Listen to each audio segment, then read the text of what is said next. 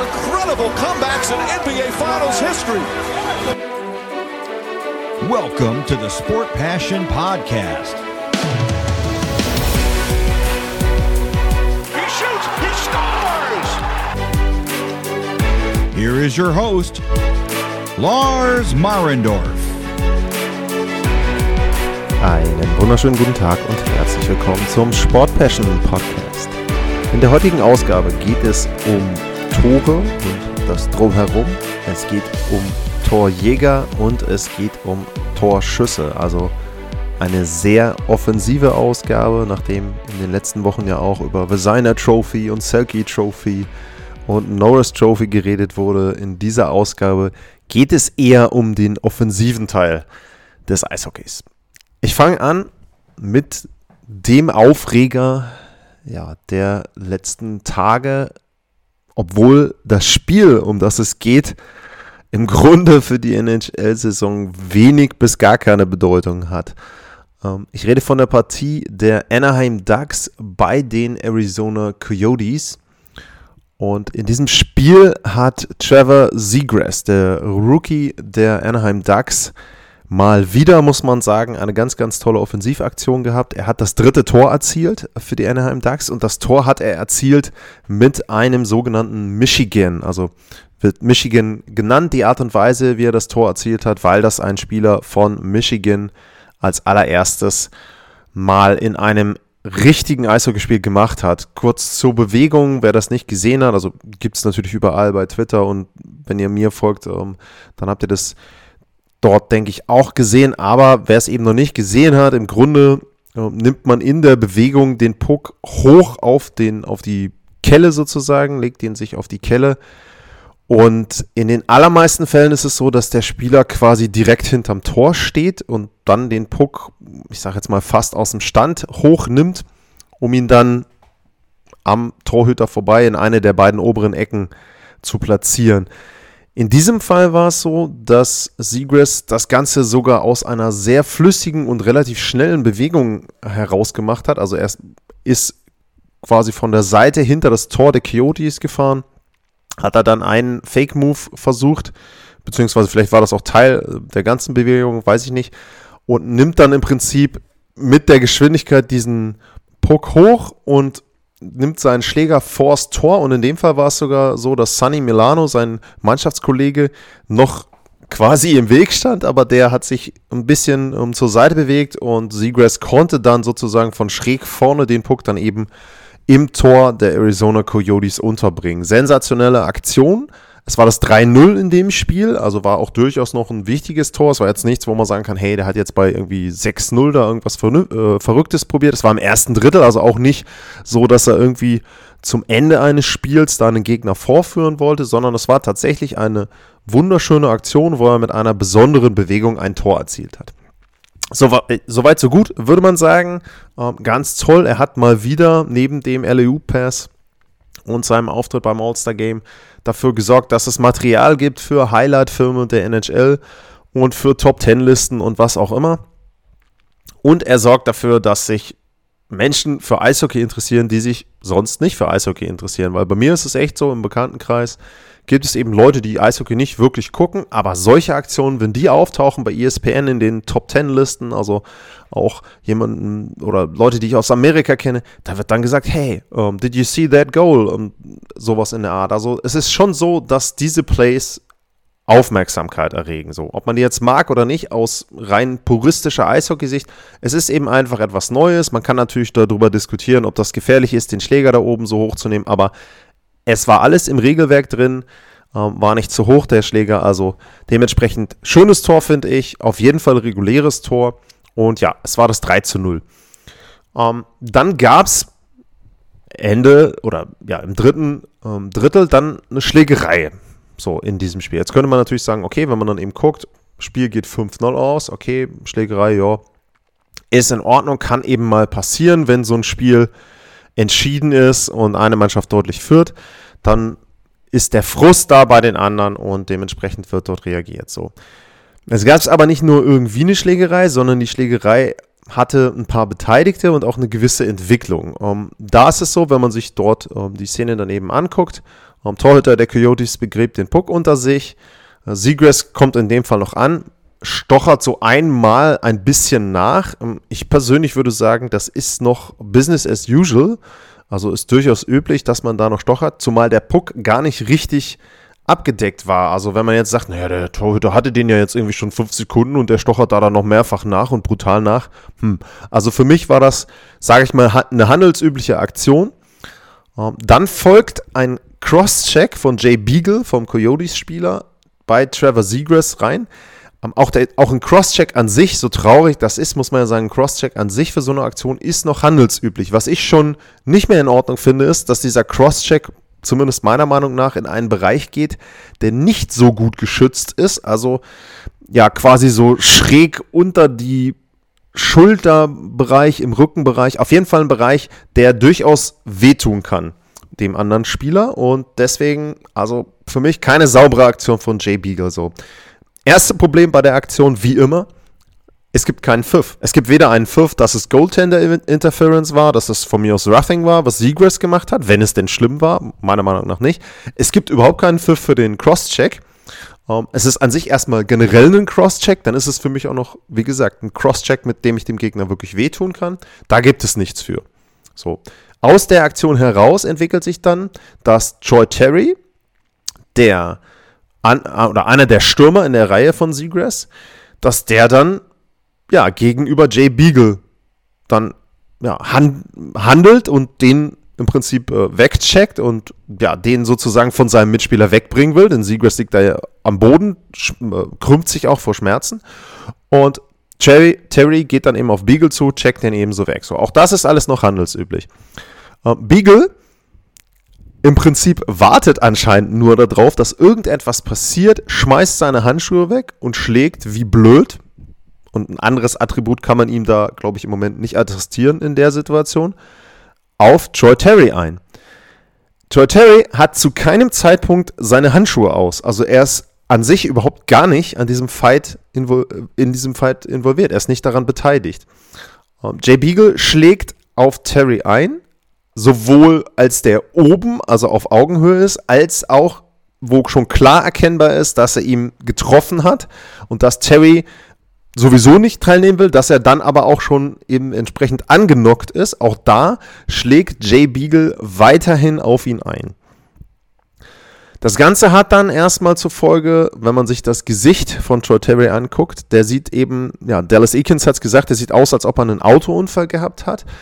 Er hat wohl Glück im Unglück gehabt, er hat keinen gebrochenen Knochen, also es ist dann auch immer so, dass er dann der, ähm, Bereich um die Augen, die Knochen um die Augen, natürlich Nase, okay, ähm, aber auch eben die Orbital Bones sozusagen, dann auf Englisch, also die, die, die Augenhöhlen, dass dort entsprechend dann auch des Öfteren Verletzungen bei so etwas auftreten. Das war hier nicht der Fall, da hat er Glück gehabt, Troy Terry. Ähm, Jay Beagle bekommt dann eben seine Strafe, ja, ich gucke gerade mal nach, bei dem, bei dem Boxscore, bekommt er überhaupt eine Strafe, außer der für die Schlägerei? Wir wollen mal gucken.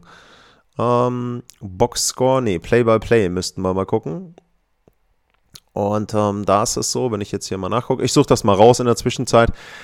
Ähm, ja, was ich eben noch sagen kann, ist, ähm, das, was dann passiert, ah ja, hier haben wir es. Jay Bibel bekommt okay. Ähm, wenn man sich das, die Strafen sind halt einfach, ich, ich lache halt einfach, weil äh, im Grunde müsste man weinen, es ist halt so traurig. Also, ähm, Jay Beagle bekommt tatsächlich zwei Minuten für den Cross-Check gegen Trevor Seagrass. Okay. Ähm, Troy Terry bekommt zwei Minuten für Ruthing gegenüber Jay Beagle. Hm. Okay, kann man auch noch so sehen. Jay Beagle bekommt five minutes for fighting Troy Terry. Wo ich mir sage, ja, okay, er hat richtig, er hat natürlich gekämpft, gar keine Frage. Und er bekommt noch einen 10-Minute Misconduct. Ähm, Phil Kessel kriegt da auch noch eine Strafe in, äh, in der Szene mit dabei. Ja, aber im Grunde ist es halt so, ähm, Terry bekommt die Strafe fürs Ruthing, äh, Beagle bekommt eben nur 5 Minuten für Fighting, er bekommt natürlich noch den Misconduct, aber er bekommt kein Match Penalty, kein gar nichts. Und das ist eben die Geschichte, das ist erstmal auf dem Eis das erste Problem für mich, dass die Referees da für mich überhaupt nicht durchgreifen. Ein Spieler, der quasi wehrlos ist, wird geschlagen, der nimmt überhaupt nicht teil an diesem Kampf, der wird schwerstens verletzt und ähm, selbst als er dann nicht oder deutlich erkennbar verletzt ist, wird weiter auf ihn eingeschlagen. Das gibt nur in diesem Spiel eine Strafe. Danach, es gab keine Sperre, es gab keine Geldstrafe, soweit ich das mitbekommen habe. Und Jay Beagle durfte im nächsten Spiel wieder teilnehmen. Troy Terry hat im nächsten Spiel nicht gespielt, weil er eben verletzt war. Ich weiß gar nicht, ob er dann die Ducks mittlerweile schon wieder ein Spiel hatten. Aber im nächsten Spiel hat er auf jeden Fall nicht gespielt. Das heißt also, er hat nicht nur diese sozusagen in dem Spiel ähm, da ein paar äh, Schläge abgekriegt, sondern tatsächlich, er hat ein Spiel mindestens aussetzen müssen aufgrund der Verletzung. Also das schon mal alles ganz, ganz traurig. Jetzt geht es aber weiter. Es gibt einen Kommentator, der das Ganze für die Arizona Coyotes kommentiert. Und dieser Kommentator, das ist Tyson Nash. Tyson Nash hat schon NHL-Eishockey gespielt. Der hat zwischen 1998 und 2006 unter anderem für die St. Louis Blues und eben damals die Phoenix Coyotes gespielt. 374 Spiele, 27 Tore, 64 Punkte insgesamt, 673 Strafminuten, also durchaus jemand, der da eher Strafminuten auch gesammelt hat als Punkte. Ist er okay, war seine Rolle, war damals Eishockey. Der hat sinngemäß gesagt, ähm, ja, seine Formulierung war, if you skill it up, also ich will es mal auf Deutsch damit übersetzen, wenn man jemanden vorführt, also wenn man seine Fähigkeiten nutzt, um jemanden vorzuführen, dann muss man sich nicht wundern, wenn dann der Gegner so reagiert, wie in dem Fall Jay Beagle. Jetzt muss ich ähm, Tyson Nash zugutehalten, dass er seine Kommentare mittlerweile etwas genauer formuliert hat. Also das, was man da on-air hört, was man auch bei dem Twitter-Ausschnitt, äh, bei dem Ausschnitt, den ich bei Twitter geteilt habe, hört, ähm, das hat er ein bisschen erklärt. Und zwar hat er gesagt, er steht während des Spiels zwischen den Spielerbänken und kriegt einfach mehr mit. Er hat gesagt, das ganze Spiel über haben die jungen Spieler von den Anaheim Ducks ja, ihre Tore gefeiert, sie sind lachend an der Bank der Coyotes vorbeigelaufen, sie ähm, haben im Grunde die Coyotes vorgeführt da und haben eben sie provoziert. So ist von Tyson Nash ähm, die Formulierung. So. Ähm, jetzt muss ich persönlich erstmal sagen, für mich ist es so, wenn ich ein Problem damit habe, dass ein Gegner mich im Grunde auslacht, weil er bessere Fähigkeiten hat als ich, ähm, dann muss ich einfach besser spielen. Das wäre meine erste Handhabung. Ähm, natürlich kann man dann versuchen, das Ganze ja, ein bisschen auch körperlich zu lösen. Auch damit habe ich an sich erstmal nicht das Problem.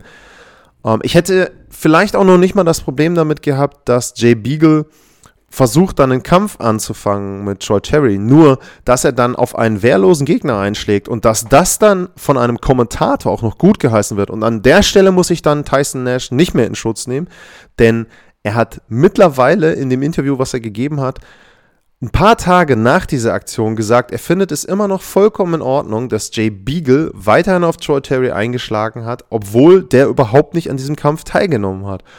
Denn die Begründung von, von Nash ist ja, er war ja so in dem Kampf drin und dann ist er in Self-Defense-Mode. Self-Defense kenne ich als Verteidigung, als Selbstverteidigung. Ich verteidige mich nicht, wenn ich einen Gegner schlage, der nichts macht, außer die Arme oben zu haben, um sich selber zu verteidigen. Das verstehe ich nicht unter Selbstverteidigung. Ähm, das finde ich persönlich einfach unter der Gürtellinie, das dann auch ein paar Tage später noch sozusagen. Und um das Ganze insgesamt mal ein bisschen rund zu machen. Wie gesagt, ich habe schon gesagt, ich hätte mir eine Sperre gewünscht, ich hätte mir eine Geldstrafe gewünscht, einfach mal ein deutliches Signal. Ich würde mir auch wünschen, dass es von der NHL selber Reaktionen dazu gibt. Und ich will keinem den Job nehmen, aber für mich ist Tyson Nash spätestens nach diesem Interview nicht mehr geeignet, um da als Kommentator tätig zu sein. Ich kann doch nicht hingehen und sagen, es ist vollkommen in Ordnung, Gewalt anzuwenden, in dem Fall vollkommen überflüssig, jemanden zu verletzen und zu sagen, ja, der hat halt einfach angefangen zu kämpfen und der andere hat eben Pech, wenn er dann nicht mitmacht. Ähm, wie gesagt, das ist für mich eine Denkweise im Eishockey, die sehr, sehr alt ist und die für mich schleunigst aus dem Eishockeysport rausgehört. Ähm, ich komme gleich noch zu einer Szene beim anderen Team, aber um das auch noch abschließend zu machen zum Thema Trevor Seagrass und den ganzen Bewegungen. Ich hatte mich schon mal in einem Podcast in dieser Saison geärgert über ähm, John Tortorella, weil der nämlich nach diesem LAUP-Tor genau so etwas quasi angedeutet hat, dass wenn Trevor Seagrass das macht, dass normalerweise müsste ihm da jemand direkt ein paar, ich sag's jetzt mal auf Deutsch, auf die Schnauze geben.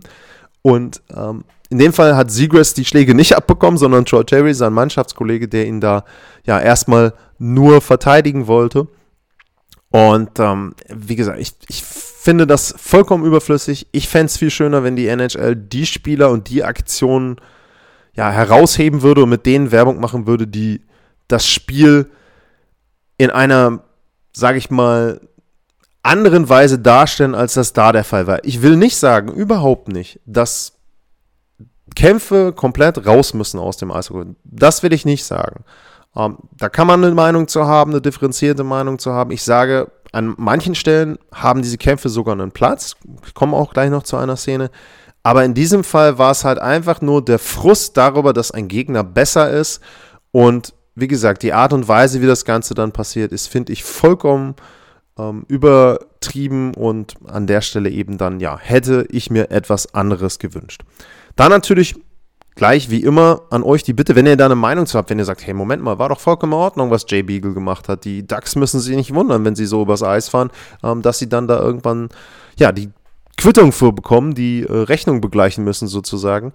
Dann bitte eure Meinung at Lars-Mar oder info at sportpassion.de. Das würde mich sehr interessieren. Und eine Szene fällt mir dabei noch ein, ähm, die gab es auch äh, vor kurzem. Das war eine Szene zwischen den äh, Minnesota Wild und der Colorado Avalanche. Äh, Matt Dumba hat einen Check gefahren gegen Mikko Rantanen. Ähm, Nathan McKinnon war gleichzeitig mit auf dem Eis und nachdem Dumba den Check gefahren hat, hat McKinnon eine Schlägerei mit, mit Dumba angefangen. Ähm, dazu erstmal, um das einzuordnen, da haben beide dran teilgenommen an dieser Schlägerei. Also es war jetzt nicht so, dass McKinnon nur losgedroschen hat und Dumba hatte die Handschuhe noch an und wollte nicht teilnehmen. Nein, da haben beide gekämpft. In dem Fall muss ich grundsätzlich sagen, habe ich erstmal nicht so das Problem mit. Womit ich dann aus Teamsicht ein Problem hätte, ist, dass Nathan McKinnon für mich der absolut falsche Mann ist, um den Kampf zu beginnen. Ähm, auch da hatte ich bei Twitter mit ein paar ähm, Fs-Anhängern dann eine Diskussion, dass die gesagt haben, ja, wieso, hast du nicht mal früher Spieler, äh, andere Spieler gesehen, die genauso physisch waren und so weiter. Und ich habe ja zum Beispiel auch selber ähm, Jerome McGinler ähm, bei seiner Hall of Fame-Entry hier an der Stelle gelobt. Ähm, da muss ich aber sagen, natürlich muss ich auch als Mannschaftskapitän oder als einer der besseren Spieler an manchen oder in manchen Situationen vielleicht mal die Handschuhe ausziehen und ein bisschen physisch tätig werden. Nur, was ich halt bei McKinnon dazu sagen muss, ähm, die Avalanche haben so schon genug Verletzte. Landeskog ist nicht da. Ähm, sie sind in einer Situation, wo es durchaus so sein kann, dass sie mit vielen Verletzten in die Playoffs reingehen. Und bei ihm selber war es dann auch so, dass er das nächste Spiel ausgesetzt hat. Man hat ihn sogar auf der Auswärts- äh, Auswärtsreise dann nach Hause geschickt vom Spiel im Calgary und hat gesagt, hier komm, ähm, du solltest mal nach äh, Denver zurückfliegen, da gucken sich unsere Ärzte das nochmal genauer an. Die Befürchtung war wohl, dass er einen Bruch oder eine schwere Handgelenksverletzung hat. Und es hat sich natürlich Gott sei Dank muss man jetzt sagen, für ihn und für die Avs rausgestellt, dass es nicht so ist. Aber an der Stelle muss ich dann eben sagen, ähm, Emotionen schön und gut, aber in dem Fall muss ich einfach wissen, ich bin jetzt einer der wenigen Skilled Player im Moment, der dem Team noch verblieben ist. Ich kann nicht so einfach eine Schlägerei anfangen hier. Wenn ich mich verletze, dann kann es sein, dass die gesamte Saison hin ist, äh, weil ich eben dann in den Playoffs nicht zur Verfügung stehe. Also an der Stelle wie gesagt, ich habe grundsätzlich nicht das Problem mit harten Shakes, auch mal mit einem Kampf, aber die Art und Weise, wie das da in Phoenix gelaufen ist, fand ich persönlich nicht gut. Nach diesem etwas längeren Rant geht's gleich weiter mit äh, Torjägern und mit Torschüssen. Bis gleich.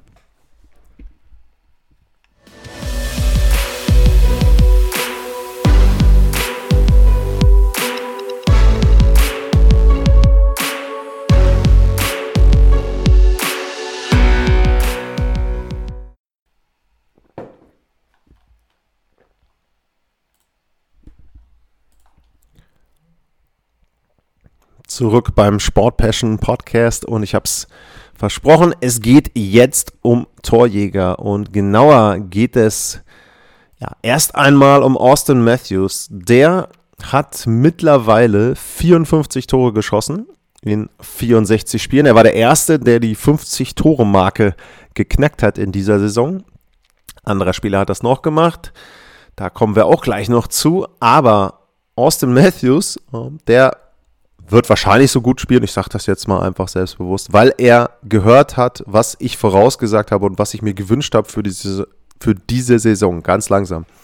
Ich habe ja gesagt, ich tippe, dass es mehrere Spieler gibt, die mehr als 50 Tore machen. Da habe ich schon mal Glück, dass es zumindest schon mal zwei sind. Ich habe dann auch gesagt, ich könnte mir vorstellen, dass sogar einer an der 60-Tore-Marke kratzt. Nun sind es im Moment nur 54, die Matthews hat, aber er hat ja immerhin noch ein paar Spiele Zeit. Und der Junge ist so heiß im Moment. Ähm, um das mal einzuordnen, Austin Matthews hat in den letzten 47 Spielen 46 Tore geschossen. Also quasi eins pro Spiel. Der letzte Spieler, dem das gelungen ist, das war ein gewisser Mario Lemieux in der Saison 1995-96.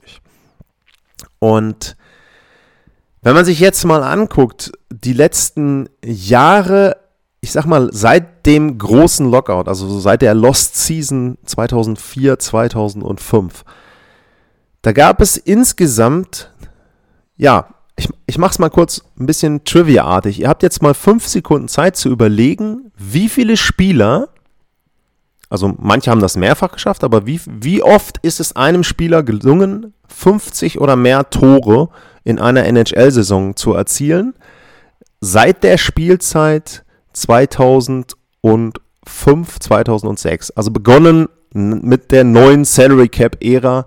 Wie viel Mal ist es einem NHL-Spieler gelungen? Wie gesagt, manche Spieler haben das mehrfach geschafft. Also ich verrate, glaube ich, nicht zu viel, wenn ich da Alex Ovechkin zum Beispiel nenne, der das häufig geschafft hat. Ein Ilya Kowalczuk hat das zum Beispiel auch ein paar Mal geschafft. Steven Stamkos nenne ich, um ein bisschen Zeit rumzukriegen. Und ihr nennt einfach mal für euch jetzt intern eine Zahl. Und ich persönlich muss ganz ehrlich sagen, ich war ein bisschen erschrocken, wie wenige es dann doch waren. Die Anzahl ist nämlich 24. Das heißt, 24 Mal ist es einem Spieler gelungen, 50 oder mehr Tore zu schießen seitdem. Also das finde ich erstmal schon mal sehr wenig, muss ich persönlich sagen. Wenn man dann noch guckt, wie sich das verteilt, also welche äh, ja, Spieleranzahl das insgesamt ist, da muss ich tatsächlich mal einmal durchzählen. Wir haben Stamkos, Perry sind zwei, Ovechkin drei, Matthews 4, Morgan 5, Vincent LeCavalier 6, Kowalczuk 7, Jager 8, Iginla 9, Danny Heatley 10, Leon Dreiseitel 11, Crosby 12 und, wer erinnert sich nicht an ihn, Jonathan Chichu mit 13. Das heißt 13 Spieler, 24 Mal. Ja, das ist nicht so viel, wenn man das mal sehen will. In dem Zuge übrigens auch nochmal einfach toll, wenn Spieler Tore schießen und ich glaube, dass man damit auch viele, viele Fans dazu gewinnen kann. Aber zurück zu Herrn Matthews. Was kann man zu Austin Matthews sagen? Ähm, Austin Matthews hat jetzt gerade den Rekord eingestellt für die meisten Tore eines Spielers der Toronto Maple Leafs. Den hielt bisher Rick Wave aus der Saison 1981-82. Ähm, der ist auch der einzige Toronto Maple Leafs, der mehr als einmal 50 oder mehr Tore geschossen hat. Der hat drei Spielzeiten gehabt insgesamt, in denen ihm das gelungen ist. Und der letzte Maple Leaf, der 50 oder mehr Tore hatte, das war 1993, 94 Dave Andrachuk. Und wenn man sich mal den Toreschnitt anguckt, den Matthews hat, wie gesagt, dann ist man jetzt bei 64 Spielen und 54 Toren. Und ähm, ja, damit ist er mit deutlichem Abstand der Maple Leaf mit der besten Tore pro Spielquote in der Geschichte der Toronto Maple Leafs und die ist ja gar nicht so kurz, auch wenn sie jetzt nicht in den letzten Jahrzehnten so erfolgreich war, was Stanley Cups und was, was Playoff-Runs betrifft. Aber trotzdem, wir reden ja hier über die reguläre Saison und die haben sie ja immer absolviert, egal ob sie jetzt irgendwas gewonnen haben oder nicht. Ähm, dann muss man eben schon sagen, da ist Matthews schon historisch. Er wird, wenn er sich jetzt nicht verletzt, diesen Rekord brechen. Das heißt, er wird der Maple Leafs-Spieler mit den meisten Toren in einer regulären Saison sein. Und ich muss halt einfach sagen, ich habe es ja auch schon in meiner MVT, MVT, MVP-Sendung dort entsprechend dargestellt. Er gehört für mich ganz klar zu den MVP-Kandidaten, vielleicht jetzt noch mehr, wenn man zum Beispiel sieht, sie haben ja jetzt ähm, zu heute das Spiel gegen die Maple Leafs, äh, gegen die, mein, heute ist aber gut hier. Das Spiel gegen die Tampa Bay Lightning, ganz ruhig, deutlich mit 6 zu 2 gewonnen. Da geht es darum, erstmal ums Heimrecht äh, in der ersten Runde, vielleicht sogar nochmal in Richtung Division-Titel schielen, aber auf jeden Fall darum, dass man wenn man denn gegen die Tampa Bay Lightning spielt, dann auch das Heimrecht hat. Und da haben sie ein deutliches 6 zu 2 jetzt aufs Eis gezaubert und auch die Art und Weise, also auch da muss ich halt sagen, natürlich kann man sich darüber ärgern, wie Matthews dann nach den Toren reagiert. Ich finde es großartig. Ähm, selbst als Tampa Bay Lightning-Fan würde ich dann sagen, ey, ne, du A, so ungefähr, aber trotzdem, der Typ feiert halt seine Tore einfach. Der ist eine coole Socke und das ist jemand, mit dem kannst du dann auch Werbung machen für die NHL. Und da finde ich es einfach gut, wenn dann eben auch da nicht einer 0815-Akteur ist und der einfach so, ja, okay, ich habe halt ein Tor gemacht. Ja, dann, dann reagier doch, spiel doch mit dem Publikum, provozier doch das Publikum, mach doch mal was. Also diese Unpersönlichkeit, die dann oft auch herrscht beim Eishockey. Was ist toll daran? Ich finde das toll, was Austin Matthews da macht. Ich finde es toll, weil er erstmal sportlich seine Tore schießt und dann jubelt er. Und genau so ist es doch richtig. Und wenn du da ein Problem mit hast, zum Beispiel als Tampa Bay Lightning, ja, dann gewinn halt gegen ihn, dann verteidige ihn halt besser oder mach selber mehr Tore. Also, das ist für mich die Art und Weise, wie ich es sehen will. Deswegen Austin Matthews möchte ich hier einfach mal herausheben. Also großartig, großartige Saison da und wie gesagt, für mich MVP. Und wollen mal schauen, wo er noch endet. Ich würde mich echt freuen, wenn er 60 Tore schaffen würde. Das wäre sehr, sehr toll. Das wäre historisch. Auch da nochmal ähm, zur Einordnung. Das ist tatsächlich nur zwei Spielern gelungen. Auch nur zweimal ist das passiert. Ähm, nämlich Alex Ovechkin 2007, 2008 hat er 65 Tore gemacht. Vielleicht die beste Torjägersaison, die es gibt in der Geschichte der NHL. Ich weiß, Gretzky und so weiter. Ähm, sollte man mal hochrechnen auf die Ära. Und dann Steven Stamkos 2011, 2012. Auch das eine grandiose Saison. Damals 60 Tore auch gemacht für die Tampa Bay Lightning. Und wenn Matthews da jetzt der Dritte wäre im Bunde, dann wäre das auch sehr, sehr toll. Würde mich auf jeden Fall freuen. Und dann kommen wir zu einem, den ich eben schon genannt habe, nämlich zu Leon Dreiseitel. Und der hat es auch wieder geschafft, die 50-Tore-Marke zu knacken. Er steht im Moment noch bei 50 Toren, hat jetzt 70 Spiele, also er hat da auch noch eine gehörige Anzahl an Spielen, wo er da etwas mehr draufpacken kann auf seine Nummer. Das nächste Tor wäre übrigens dann Rekord für einen Deutschen, den hält er ja selber mit 50 Toren. Ähm, wenn er das 51. macht, dann hat er seinen eigenen Rekord gebrochen aus der Saison 18-19. Und auch da muss ich eben sagen, ich finde es, wie gesagt, schon mal toll, dass wir zwei Spieler haben diese Saison. Also es gab Spielzeiten, auch in gar nicht mal ähm, so ferner Vergangenheit, äh, wo eben gar keine Spieler waren, die ja, 50 oder mehr Tore geschossen haben. Natürlich gab es jetzt die Covid-Spielzeiten, über die beiden wollen wir gar nicht reden. Aber zum Beispiel 16, 17 und 17, 18 gab es nicht einen Spieler mit 50 oder mehr Toren. Ähm, das sind die einzigen, wenn ich das richtig im Überblick habe, sind das die einzigen beiden kompletten Spielzeiten. Also rausgenommen die Lockout-Saison 12, 13 und eben die beiden Covid-Saisons in der Salary Cap Ära, in der es gar keinen mit 50 oder mehr Toren gab. Die meisten mit 50 oder mehr Toren gab es tatsächlich 2005, 2006. Da waren es fünf Spieler, die das geschafft haben. Und äh, seitdem glaube ich ein paar Mal drei, äh, hier drei, zwei, ja. Also, wie gesagt, die zwei sind schon mal gut. Vielleicht kommt jetzt noch der eine oder andere mit dazu. Kreider, ich weiß nicht, ob Ovechkin nochmal heiß läuft, sieht eher nicht so aus. Um, ähm, aber die beiden sind schon nicht schlecht. Und ich sag mal, wenn wir am Ende dabei rauskommen, keine Ahnung, Leon Dreiseitel hat 56 Tore, Austin Matthews hat 61, fände ich das persönlich schon wirklich, wirklich historisch.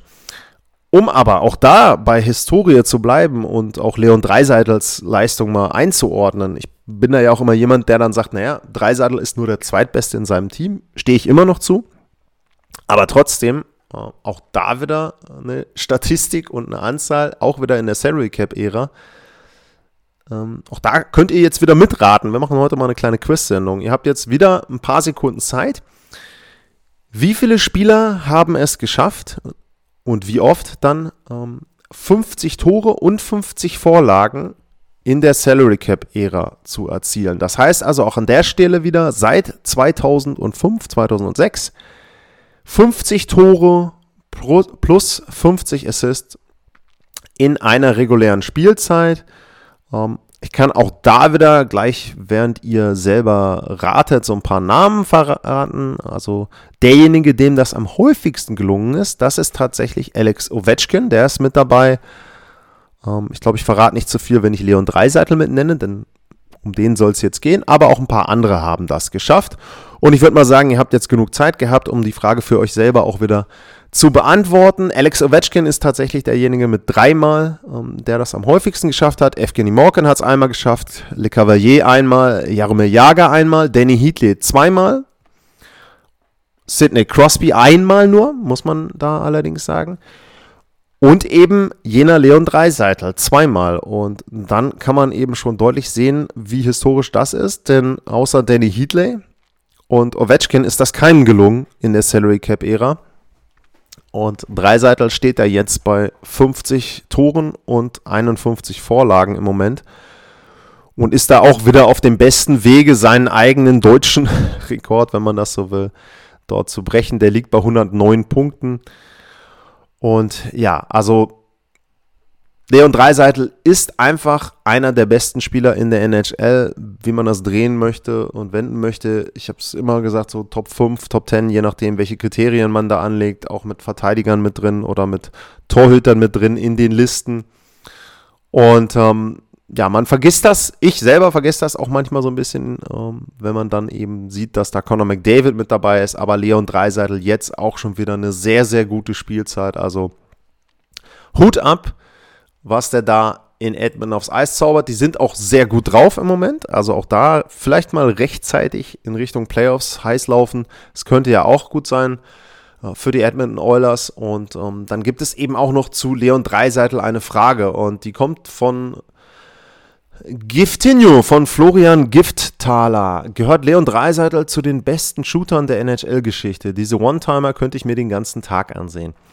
Um, ähm, ich würde schon sagen, dass man ihn so insgesamt in die Liste der besten Shooter in der NHL-Geschichte mit reinnehmen kann. Die Frage ist natürlich da dann wieder, wen packt man denn ähm, auf so eine Liste mit drauf? Wer wäre denn da vorne mit dabei? Also was wären da dann eben entsprechend, wenn man ähm, dann dort eine Liste macht, diejenigen, die man mit nennen müsste? Ähm, da ist sicherlich vorne mitzunennen, ähm, zum Beispiel jemand wie Brett Hull, ähm, wo man einfach sagen muss, der hat einen äh, sehr, sehr guten, unfassbar guten Schlagschuss gehabt. Der geht teilweise so ein bisschen unter, ist ja im Moment auch immer noch ähm, ja, einer der besten Goalscorer. Äh, Mike Bossy muss man sicherlich äh, nennen, der vielleicht äh, alle Werte pulverisiert hätte, wenn er nicht mit 30 schon seine Karriere hätte beenden müssen. Ähm, einen Bobby Hall ähm, sicherlich mit dabei. Al McInnes ist mitzunennen. Ähm, vielleicht auch einen Chara, wenn man jetzt rein die Kraft mitnimmt. Ähm, was man aber einfach bei Leon Dreiseitel natürlich sagen muss, auch diesen ähm, Schuss, den er sich da angewöhnt hat im Powerplay, wo er quasi auf der Torlinie dann, also auf der ähm, roten Linie dort unten dann steht und den quasi von hinter dem Tor stehend, äh, nur der Schläger ist dann vor der Linie, aus diesem schrägen Winkel dann äh, des Öfteren da ins Tor zaubert.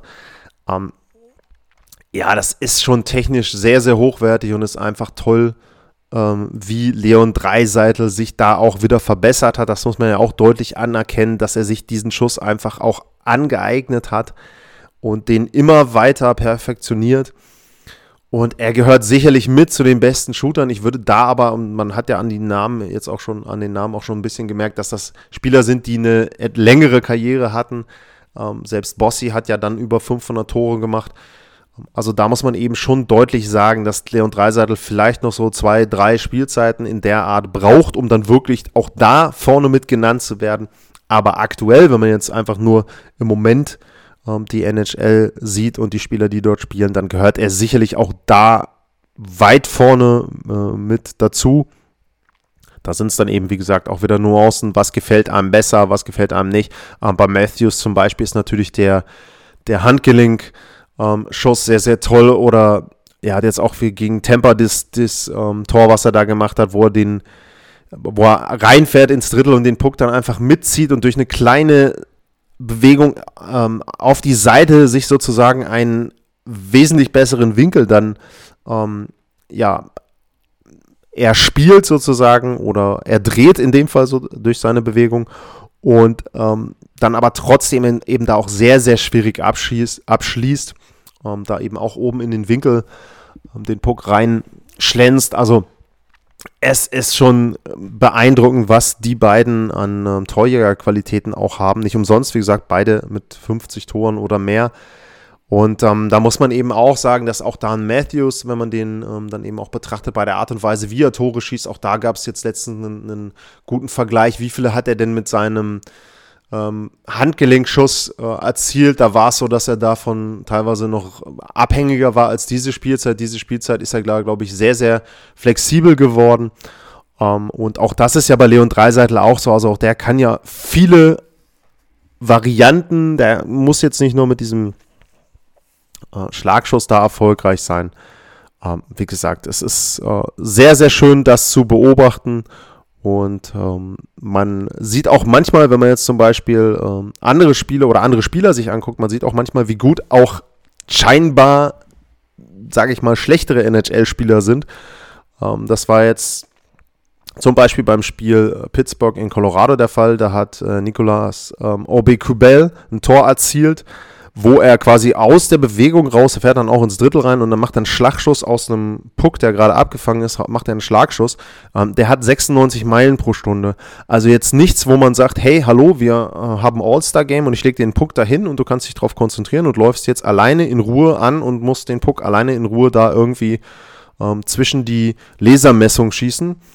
Nee, in dem Fall war es halt aus dem Spiel heraus und eben einfach mal für einen, ich sag's jetzt mal, weiß nicht, Dritt- oder Viertreihenspieler, je nachdem, äh, 96 Meilen pro Stunde. Also das eben auch mal, um einzuordnen, wie gut diese Spieler sind und ähm, wie gut dann, wenn man dann wieder die Kurve kriegt, äh, ein Leon Dreiseitel einfach auch ist, weil er das in der Art und Weise, vielleicht nicht mit 96 Meilen pro Stunde, aber ähnlich dann auch aus Winkeln macht, wo man sich fragt, äh, der konnte eigentlich gar nicht reingehen. Um damit zurückzukommen an den Anfang der Sendung und an das Thema Trevor Seagrass und seine Bewegung und so weiter und so fort. Ich rede gerne über eishockeytechnische Qualitäten von Spielern und rede gerne über die Skills, wenn man das denn da so nennen will. Andere Sachen sind sicherlich auch Skills. Ich rede gerne über Tore. Ich rede gerne darüber, dass Tore erzielt werden. Ich freue mich mehr, ich persönlich freue mich mehr über einen 6-5 als über einen 2-1. Ein 2-1 kann auch genial sein. Ähm, erwähntes Spiel Pittsburgh gegen Colorado endete 3-2. Da sind auch nicht viele Tore gefallen. Das war so, ich würde sagen, das war so von der Mixtur her eigentlich so fast das, was ich mir am meisten äh, wünsche bei einem Eishockeyspiel. Du hast ein paar Tore gehabt, du hast gute Offensivaktionen gehabt, du hast gute Torhüteraktionen gehabt, du hast Verteidigungsaktionen gehabt im Vorchecking, du hattest schnelles Eishockey, du hattest beide Teams. Es gab wenig Strafzeiten, was, sag ich jetzt mal, nicht unbedingt positiv sein muss. In dem Fall lag es aber, glaube ich, wirklich daran, dass beide Teams vergleichsweise fair gespielt haben. Man hätte sicherlich die ein oder andere Strafzeit mehr da vergeben müssen. Aber trotzdem war es eben so ein schönes, sauberes Eishockeyspiel. Trotzdem auch mit Körpereinsatz mit dabei. Und das ist dann etwas, was ich mir lieber angucke, als irgendwie ein Grinder 2-1 oder weiß ich nicht was. Also ich rede gerne über Tore, ich rede gerne über Torschützen. Und deswegen war das für mich heute mal von dem Ärger am Anfang abgesehen eine gute Sendung. Ich hoffe für euch auch. Ich hoffe, äh, ihr habt gerne zugehört, abonniert den Podcast, egal wo ihr ihn hört, bewertet ihn. Und ja, ansonsten bleibt gesund. Vielen Dank nochmal fürs Zuhören. Bis zum nächsten Mal. Tschüss.